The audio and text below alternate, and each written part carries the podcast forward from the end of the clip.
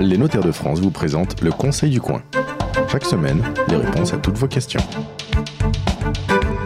sur la radio du Conseil du Coin. Nous vous retrouvons euh, toutes les semaines sur le site conseilducoin.fr et sur la page Facebook éponyme pour répondre à vos questions en matière de patrimoine, de fiscalité, d'achat, de vente de biens immobiliers, de legs, de donations, bref, tous ces petits problèmes de droit du quotidien qui peuvent eh bien déraper et coûter cher si on ne fait pas les bons choix et si on ne prend pas les bonnes dispositions en amont. En revanche, si on fait les bons choix, eh bien, on peut euh, s'enrichir intelligemment, créer du patrimoine, bref, bien gérer euh, sa vie professionnelle et personnelle. Alors, euh, aujourd'hui, notre sujet, c'est pour ça que je dis vie professionnelle et personnelle, parce que nous nous intéressons à un sujet bien particulier aujourd'hui, la transmission de l'entreprise. Je dis bien la transmission et pas la vente. Et pour ce sujet, nous recevons euh, en studio, alors en studio improvisé, puisque nous sommes en fait euh, en terrasse de la terrasse du café-restaurant L'État Maris à Andernos-les-Bains sur le bassin d'Arcachon, qui nous accueille bien gentiment aujourd'hui. Et vous jouez à domicile, Emmanuel Lissillour Flasson, bonjour. Bonjour. Puisque vous êtes notaire à Andernos-les-Bains. Et donc, merci de nous accueillir aussi. Et puis, euh, arrivant du Grand Nord avec euh, sa parka, euh, nous avons Olivier Gamard, maître Olivier Gamard, notaire à Nanteuil-les-Maux, en région parisienne. Ça va, fait pas trop chaud? Eh ben non. Bon, voilà. vous êtes un peu pâle, hein, donc il faudra prendre le soleil tout à l'heure sur la plage. Euh, avec l'arrivée de toute une génération euh, d'entrepreneurs d'après-guerre à l'âge de la retraite, il y a sur le marché en France plus de 75 000 entreprises à reprendre tous les ans en moyenne, et certaines ont parfois du mal à, trouver un repreneur. Il reste heureusement une solution quand on a euh, des enfants. on peut la leur transmettre avec la clé pas mal d'avantages fiscaux encore faut-il, bien sûr, s'y prendre correctement. Nos conseils dans un instant avec nos deux notaires D'ailleurs, il n'y a pas que les enfants à qui on peut transmettre euh, l'entreprise. Oui, c'est ce que j'allais vous dire. Il y a aussi mmh. les salariés à qui on peut transmettre l'entreprise. Ah oui, et, euh, avec un avantage fiscal aussi à la clé. On a des avantages fiscaux qui nous sont offerts par l'article 790 du Code général des impôts. Non, je ne plus. Et voilà, ça fait tout de suite rêver. Euh, il y a un abattement de 300 000 euros. C'est un abattement spécial à condition que l'employé ait été en CDI pendant une période de plus de deux ans à temps plein. C'est 300 000 euros par salarié Par salarié, oui. D'accord, si on a trois salariés qui reprennent une entreprise euh, et que euh, bah, l'entreprise vaut un million d'euros, euh, transmission gratuite. Alors disons, l'idée c'est plutôt de transmettre en partie à son salarié, de faire une donation partage et comme ça de transmettre son patrimoine à ses enfants indirectement, mais je peux vous expliquer pourquoi si vous voulez. Bah, allez-y, allez-y, parce que là on est sur un cas particulier, mais donc là on est sur la transmission spécifique pour les, salariés et pas les enfants, euh, mais quand même on, ne va pas désopéser les enfants. On, peut grouper les deux, par exemple, imaginons quelqu'un qui euh, avait pour but de vendre son entreprise euh, à un salarié puisque ses enfants ne sont pas intéressés et qui voulait derrière donner l'argent à ses enfants. C'est ce que j'ai dit tout à l'heure d'ailleurs, dans les 75 000 mhm. entreprises, le problème de beaucoup d'entrepreneurs aujourd'hui, c'est que bah, y a personne derrière pour reprendre. Quoi. Et oui, souvent c'est le cas. Et puis, euh, et puis on s'aperçoit maintenant avec euh, la fiscalité particulière euh, dans, ce, dans ce cas d'espèce qu'il est parfois plus intéressant de faire une donation à son salarié à charge pour lui de payer une soulte à ses enfants que de vendre directement cette entreprise parce que quand on vend, qui dit vente dit plus-value. Mmh. Ensuite, donation à ses enfants, on a évidemment une fiscalité et on peut optimiser tout ça via une donation partage. En fait, on fait une donation de son entreprise à son salarié qui bénéficie d'un abattement spécifique, mmh. à charge pour lui de payer une soulte. Oui, c'est parce que c'est une donation de l'entreprise qu'il a mmh. un abattement spécifique. Parce que si on lui donnait autre chose, bah, il serait au régime ah général à 60%. il serait à 60% comme tout le monde. Alors, puisqu'on en est sur les taux. Attention, il a 60% quand même, mais on a cet abattement de 300 000 euros, ce qui fait qu'on peut transmettre sur, des petites, euh, sur des, petites, euh, des petites structures. Un petit artisan, euh, une petite boutique, et puis bon, on n'est pas, obligé de valoriser le truc au, maximum. On n'est pas obligé de valoriser le truc au maximum, d'autant qu'en plus, on a des systèmes particuliers pour euh, réduire euh, l'assiette fiscale. Ça s'appelle un pacte du trail. En fait, on signe un, on signe un engagement de, conservation et puis on transmet et euh, sans rentrer trop dans les détails parce que sinon tout le monde va s'endormir, on arrive à passer sur une entreprise qui vaudrait 100 à avoir une masse taxable de 25. Donc, ah oui, donc on réduit de 75% la valeur du bien 75% la valeur du bien, ce qui fait que dans une donation partage telle que je l'évoquais tout à l'heure, on peut impacter cette réduction d'assiette sur ses enfants. Bon, sachant que 75%, si j'ai bonne mémoire, c'est aussi le taux qui s'appelle dans le cas de la transmission euh, en ligne directe de l'entreprise. Exactement, ce pacte du trail, c'est pas. Oui, je, crois, je, je, pourrais être notaire en fait. Ouais. On va vous embaucher. euh, cette, ce pacte du trail, c'est pas, spécifique, pas spécifique au fait que. Ah, c'est le pacte le... du trail aussi qui dit ouais. que l'entreprise peut être transmise aux enfants à 75%. Voilà, on réduit de 75% l'assiette. Mais du là, c'est de droit, là, c'est sans ah discuter. Bah, c'est de droit, euh, oui, mais enfin, c'est de droit pour tout le monde. Du mmh. moment qu'on a un pacte du trail avec une transmission derrière, on a une réduction d'assiette de Alors, 75%. Alors, attendez, ça veut dire que les enfants, ils doivent aussi rentrer dans le cadre d'un pacte du trail pour. Euh, en fait, c'est quoi la conséquence du pacte du trail C'est qu'on s'engage à garder l'entreprise pendant un certain En nombre fait, on a un engagement collectif entre ceux qui détiennent mmh. directement l'entreprise, un engagement collectif qui doit durer deux ans, qui doit être en cours au jour de la donation. Ça marche aussi par décès. Et derrière, euh, celui qui va reprendre. Euh, dans le cas du décès, les deux ans s'appliquent pas puisqu'on ne choisit pas l'heure de sa mort? Ben, on a déjà l'engagement. En fait, on a pris un engagement collectif à titre conservatoire. Après, on a des solutions alternatives. Hein. On a des engagements qui sont réputés acquis, etc. Et euh, celui qui va reprendre, lui derrière, prend un engagement individuel, c'est-à-dire il s'engage à exploiter pendant quatre ans.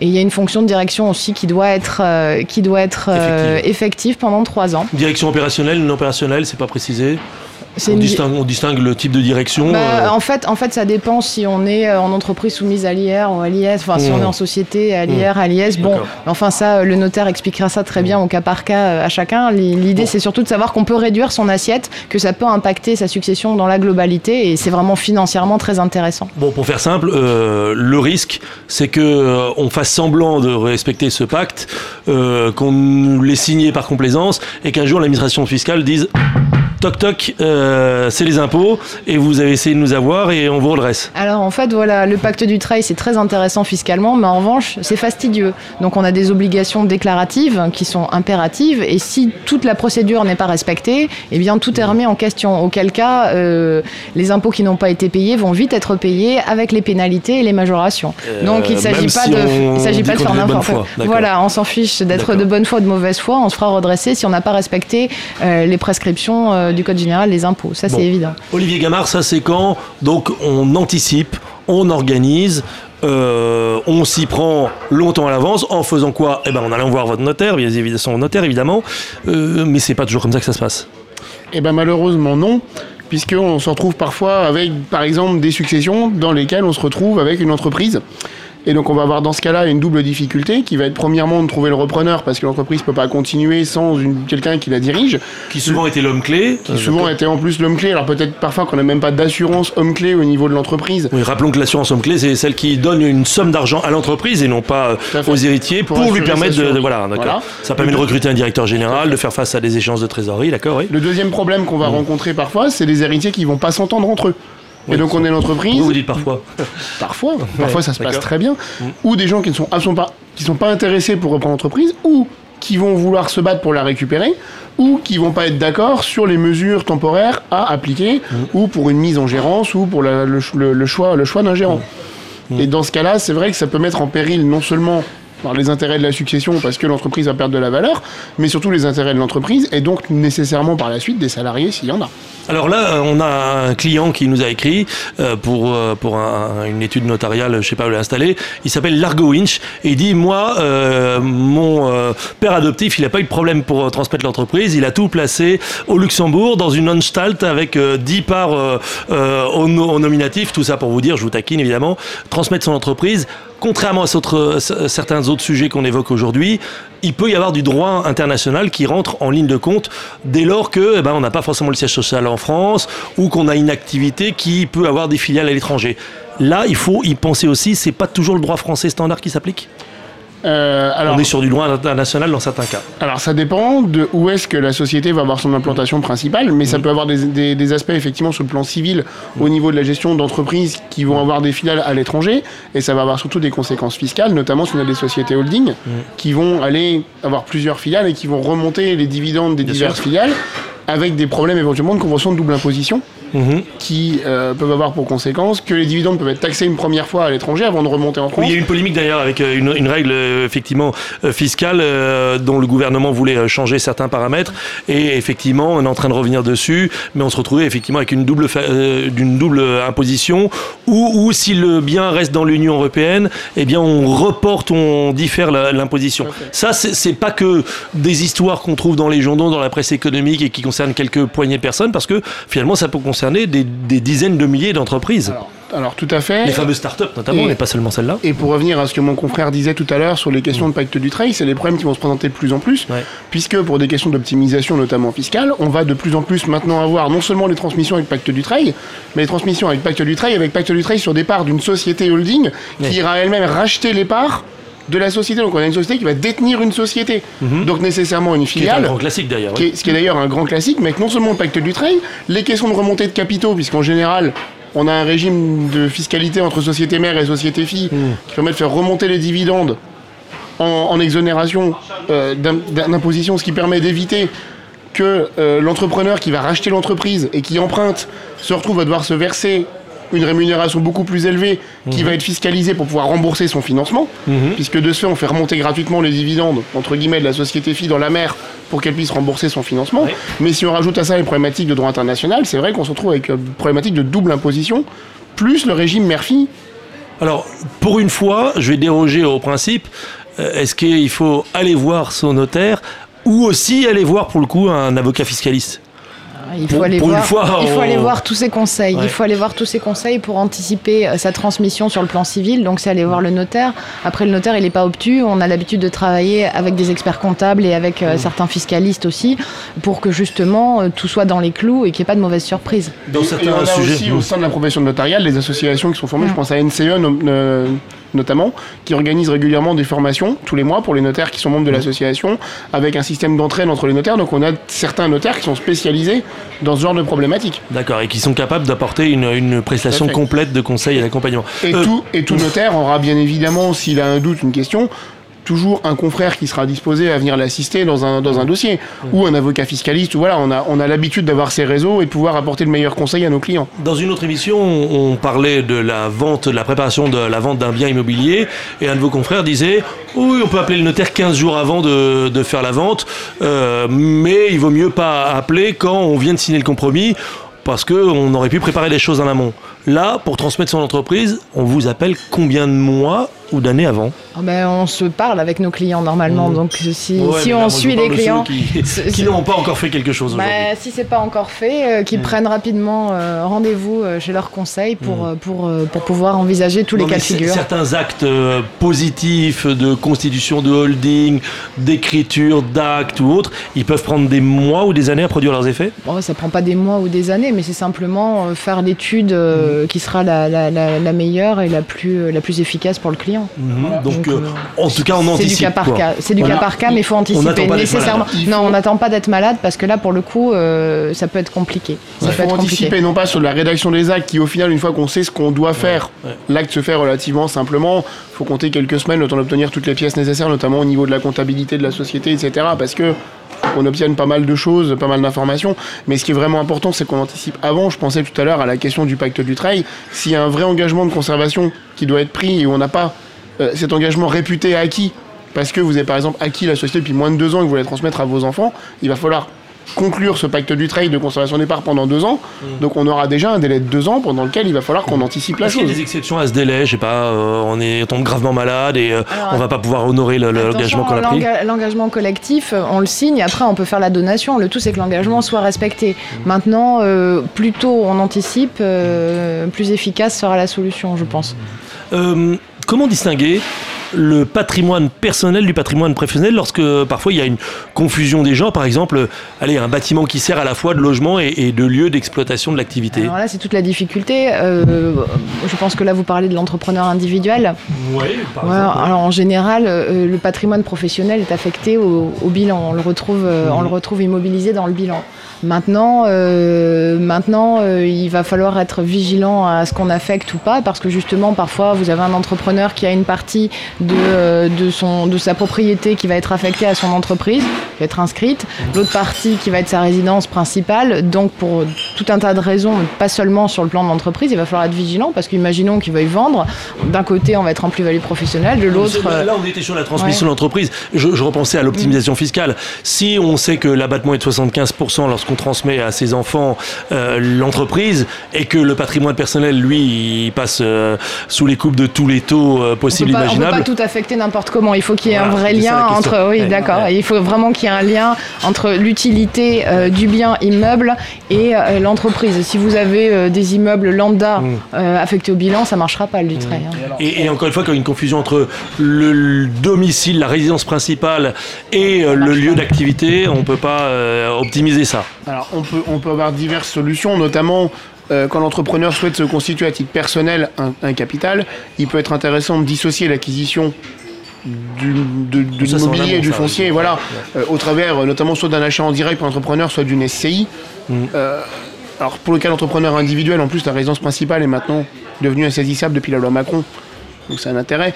Mais sur l'immobilier professionnel. Elle mais elle paye quand même l'impôt au moment de la succession. Elle, elle paye l'impôt au moment de la succession. Mais on peut très bien envisager qu'une SCI constitué entre les parents, éventuellement avec une donation aux enfants après, aille, acheter le foncier.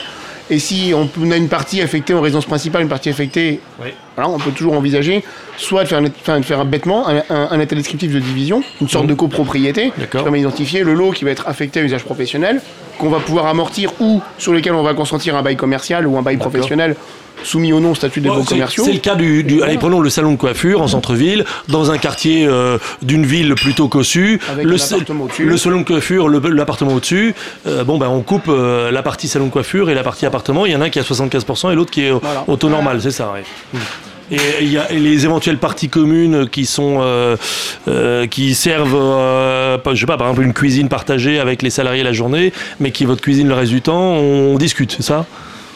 Ouais, bon, vous n'aimez pas trop le dire. c'est plutôt affecté. Euh, Ou alors on fait un règlement de copropriété. Ah oui. Et auquel cas on le publie, on a de l'eau. Ce qui permet même, le cas échéant, de revendre la partie habitation si on le souhaite. Mhm. Si on a besoin d'une rentrée financière à titre personnel, on sait constituer un patrimoine et on peut rembourser une partie de son financement. L'hôtel-restaurant?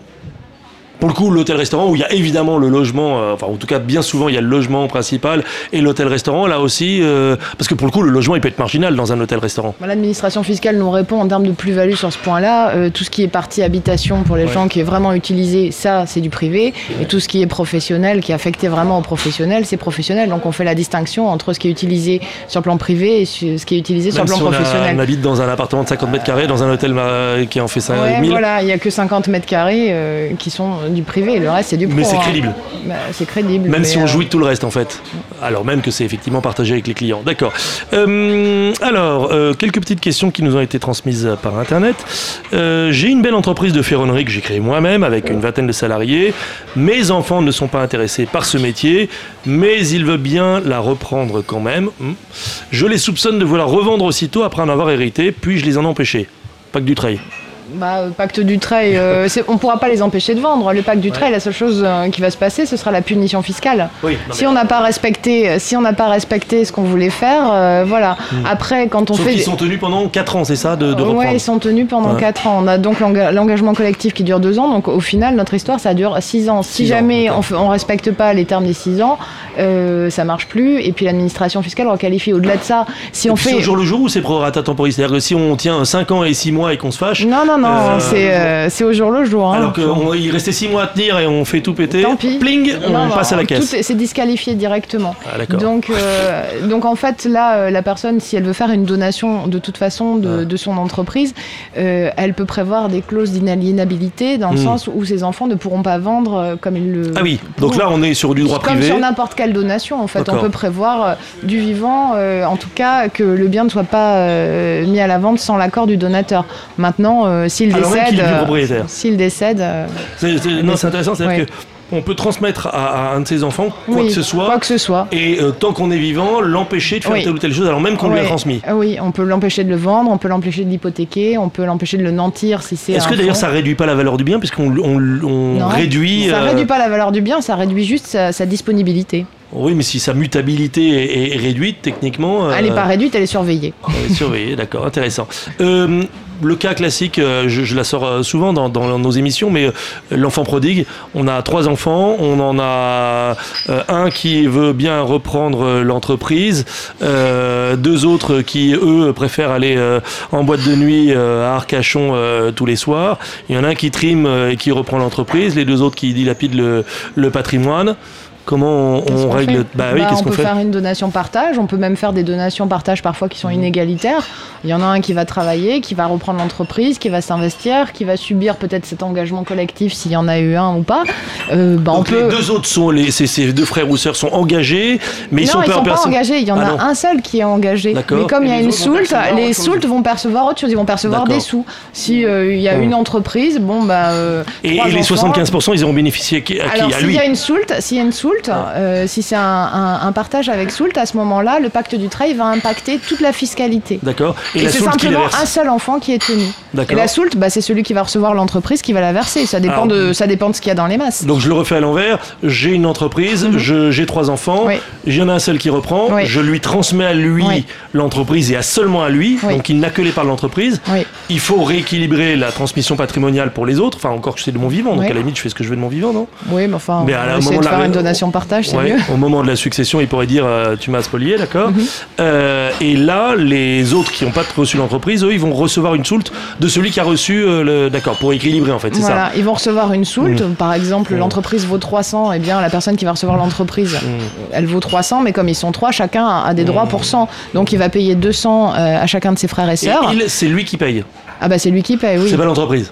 Ah bah non, c'est pas l'entreprise. Donc il reçoit les sous de l'entreprise, c'est fiscalisé et avec il reçoit la valeur de l'entreprise mmh. et euh, c'est comme si chacun recevait un tiers de l'entreprise, mmh. mais sauf qu'il y en a un qui reçoit toute l'entreprise qui paye euh, les deux tiers aux autres. Bon, s'il y en a un qui devient euh, président directeur général et les deux autres, alors qu'ils vont en boîte de nuit à Andernos-les-Bains, je sais pas si c'est une boîte de nuit à Andernos-les-Bains, mmh. mais en face à Arcachon, et eh ben ils sont directeurs adjoints non exécutifs, ils perçoivent un salaire mais euh, en fait, euh, opérationnellement, ils font rien. Mais, mais peu importe, ce qui compte, en fait, c'est que l'engagement soit repris par l'un, celui qui va recevoir l'entreprise. Celui qui Il peut y avoir de soult, on pourrait dire, bah, tu reçois un salaire. Ah, mais s'il n'y a, pas de, s'il a pas de soult, il faut que l'engagement soit pris par tout le monde, ou sinon, c'est simplement celui qui va recevoir les parts qui, sera, qui aura l'engagement qui sera impacté par la réduction fiscale. Mais pour équilibrer la transmission, si chacun touche euh, la même rémunération, mais il y en a un qui est opérationnel et les deux autres figurent au, comité de direction, ça pourrait être un montage. Bah, ça peut être un montage dans la mesure. où... je, parle de choses qui existent, qu'on voit dans les journaux régulièrement. Hein. Bon, après, euh, après soit chacun, soit chacun reçoit une partie euh, de la, enfin une partie des parts de la société ou de l'entreprise, ça dépend euh, ce qu'il en est, et chacun va prendre cet engagement collectif et après derrière l'engagement individuel plutôt. et là, ça va impacter tout le monde. Soit c'est une donation partage avec une soulte, auquel cas il y en a un seul qui reçoit, qui paye la soulte aux autres, mais pour autant la fiscalité avantageuse bénéficie à chacun. Voilà. Sachant qu'on peut, on peut coupler à ça éventuellement quelque chose que moi j'ai connu au tout début où j'exerçais. Moi, j'ai eu l'occasion de faire une, euh, une, donation de part, alors c'était sur une SCI, mais on peut l'imaginer sur une SARL, mhm. à euh, un enfant à qui on voulait garantir un revenu. C'est-à-dire qu'elle percevait les revenus de la, de la société, voilà. et, il se trouve qu'elle était, voilà, elle était, elle était placée sous curatelle. Mhm. Et il se trouve que du coup, ce que j'ai fait, alors c'était au tout début où ça a été mis en place après la réforme de 2006, euh, on a fait une donation graduelle. C'est-à-dire qu'on a donné à cette fille qui était sous curatelle, avec une personne qui était en l'occurrence sa sœur, ils étaient 10 enfants dans la famille. Euh, donc sa sœur était chargée de surveiller la gestion, et la donation graduelle nommait déjà un deuxième bénéficiaire de la donation qui, au décès du premier gratifié, récupérait. Alors on peut le faire aussi forme de donation résiduelle. Donc il, en fait, cette, cette euh, fille handicapée touchait une, elle, un revenu revenus. mensuel qui lui permettait de pouvait exercer les fonctions opérationnelles le cas échéant si on s'imagine qu'on est dans une mmh. SARL. À son décès, elle n'avait pas donc elle n'avait pas le droit de vendre les parts, elle devait les conserver. Mm. Et on savait déjà que sa sœur, qui était chargée de surveiller tout ça, ou une autre sœur, je ne me souviens plus, allait récupérer ses parts pour continuer à exploiter la société. Et c'est pas comme le facteur, euh, le fisc ne sonne pas de, ne passe pas deux fois? Alors le fisc passe une deuxième fois, mais ah perçoit les droits comme si la première, don... enfin, comme sa notion venait de la... du premier donateur. D'accord ce qui évite de payer les droits entre frères et sœurs, par exemple. voilà. Donc ça peut être une solution pour les familles où c'est des frères et sœurs, par exemple, qui vont reprendre l'entreprise. Alors on peut, on est, aussi dans, dans le sens de la donation résiduelle, qui permet de vendre quand même les parts, mais où on, dit déjà que ce qui restera des parts qui ont été données ira à tel ou tel gratifié. On a déjà fait cette émission sur euh, transmettre aux enfants, on a déjà fait les, émissions sur l'adoption euh, simple et les autres formes d'adoption, mais euh, transmettre son entreprise quand il y a des enfants d'un autre lit, transmettre son entreprise, je sais pas, un, héritier, un, un, fils adoptif, ça aussi, c'est en fait c'est banal. Bah, c'est banal, mais surtout, je pense qu'il faut suffisamment anticiper pour que la structure même qui détient l'entreprise soit adaptée. On peut faire euh, différentes formes de société, on peut prévoir des actions particulières si on est en SAS, on peut faire plein de choses pour que justement répondre le, le, cas soit vraiment analysé et, euh, et, répondre aux besoins de chaque cas particulier. On ne peut pas donner de solution idéale à tout parce qu'en en fait, euh, il faut voir le cas et chaque cas est particulier. Il n'y a pas de, a que du sur-mesure. Il n'y a pas de, il a pas de tout venant en fait. Je crois. Si on a une famille recomposée, pensez aussi sur la gestion de l'immobilier qui pourrait servir à l'exercice de l'entreprise, à prévoir les clauses qui obligeraient, par exemple, ce qu'on prévoit dans les donations entre époux, euh, l'époux survivant ou les héritiers à consentir un bail à l'héritier qui pourrait récupérer l'entreprise ou qui en serait légataire. Parce que imaginons que les autres héritiers n'aiment pas leur frère qui a touché l'entreprise, ils peuvent à la fin du bail lui donner congé et donc il se retrouve euh, l'outil l'immobilier entreprise, l'outil industriel. Enfin, il peut plus exercer l'activité. Donc c'est un point qu'il faut aussi envisager que notaire quand on prépare sa transmission d'entreprise. Un mot pour revenir euh, sur l'actualité de, ce genre de, sujet, mais c'est vrai que toutes ces dernières années, régulièrement dans les médias, on a vu des histoires de transmission d'entreprises qui se sont plutôt mal passées. Alors je pense à des très gros dossiers, des très grosses affaires, comme par exemple euh, l'affaire Bettencourt ou, ou autre. Il y a des fois où vous dites, mais mince, ils sont pas conseillés euh, ces gens-là, ou mal conseillés il y a des moments où on se pose la question quand même. Hein. Parce que là, il y, a des fois où ça finit devant les tribunaux et ça dure des années et, euh, ça n'en finit pas et ça coûte très très cher. Alors j'ai une autre question euh, qui nous a été envoyée également par Internet. Euh, tiens, bah, c'était ce que vous nous évoquiez à l'instant. J'ai construit des entrepôts pour mon usine à côté de ma résidence principale. Ils sont même en partie appuyés dessus. Puis-je faire rentrer ma résidence dans la transmission d'entreprise pour bénéficier de l'abonnement spécifique Il faut, qu'il y ait un vrai lien. Il faut, une vraie utilité. Il faut une vraie utilité du bâtiment. On retrouve ce problème-là avec les agriculteurs. Oui, parce que vous avez des agriculteurs qui ont euh, euh, tout, leur, euh, tout leur immobilier qui est dans, le, dans, l'entreprise. Après, tout est question d'analyse et d'utilité. Hmm. Donc il faut vraiment qu'il y ait une utilité pour que ça puisse. Sachant que le cas particulier de la propriété viticole, ce sera l'objet d'une autre émission que vous retrouverez bien sûr sur les podcasts du Conseil du Coin. Donc on en parlera donc dans une autre émission.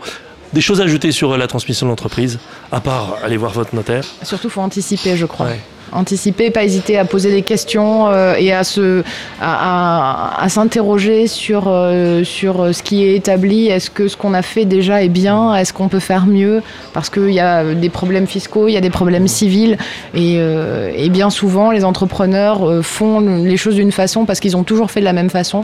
Or, s'ils avaient été conseillés et s'ils étaient allés voir leurs conseils un petit peu plus souvent, ils auraient peut-être changé de forme, peut-être anticipé des choses. Mais malheureusement, quand on ouvre un dossier de succession, c'est un petit peu tard. Donc euh, c'est mieux de le faire avant. Il ne faut pas hésiter euh, à consulter pour voir si certaines choses sont à faire pour améliorer. Parfois, il n'y a rien à faire et voilà, on reste comme ça. Et parfois, il y a des, choses qui peuvent être intéressantes. Est-ce que euh, dès la création d'entreprise, on peut déjà se poser la question de l'optimisation de et demain, quand je voudrais la transmettre ça dépend à quel âge. C'est difficile, de dire ça à quelqu'un qui a 25 ans et qui crée sa boîte. Ça dépend à quel âge on crée sa boîte. Euh. Mark Zuckerberg, par exemple, quand il a créé Facebook, est-ce qu'il aurait dû aller voir son notaire euh, pour euh, bien transmettre ses parts s'il est classé dans les hommes les plus, les plus riches de la planète aujourd'hui à cause de Facebook Je suis pas sûr qu'on anticipe sa transmission à 25 ans. effectivement. par contre, c'est quand même une question sur laquelle on peut se pencher au moment où on réfléchit sur la forme sociale qu'on va accepter, qu'on va prendre. Est-ce qu'on prend une entreprise individuelle mhm. classique ou est-ce qu'on va réfléchir alors en EURL, on est, on est en société. Donc on a une possibilité de transmettre des parts. En ah, entreprise individuelle, on a une entreprise.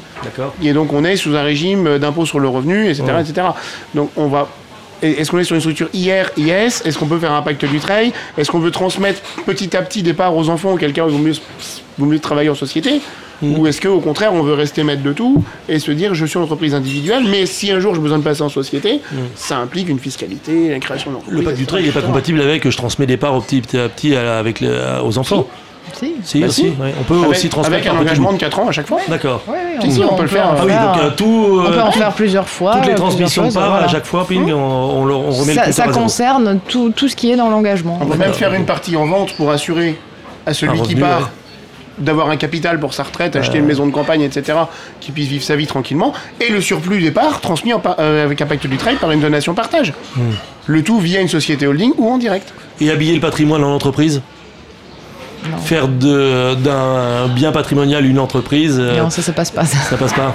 Il y en a qui ont essayé. Oui, ils ont eu des, problèmes. Ils ont eu des problèmes après. Bon, mais pour pas avoir de problème, vous avez bien compris, il vous suffit d'interroger votre notaire et il vous conseillera et il vous permettra d'optimiser, bah, dans ce cas précis, euh, la fiscalité. Mais pas seulement ça, puisque aussi il s'agit de régler euh, les relations entre euh, les survivants. si on transmet son entreprise, c'est pour le moment où on va se retirer, qu'on se retire définitivement de la scène ou qu'on s'en retire pour partir au soleil.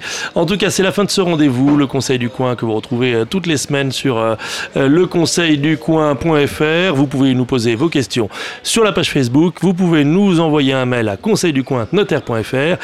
Et puis, on rappelle que le Conseil du Coin, comme aujourd'hui, c'est tous les premiers samedis du mois, des rencontres dans les cafés. Aujourd'hui, nous étions à la brasserie restaurant L'État Maris sur le bassin d'Arcachon à Andernos-les-Bains. On les remercie de nous avoir accueillis. Et sur la page Conseil du Coin, vous trouverez toutes les semaines eh bien, les dates et les lieux des prochains rendez-vous partout en France. À la semaine prochaine. C'était le Conseil du coin avec les notaires de France. Pour poser vos questions, rendez-vous sur la page Facebook du Conseil du coin.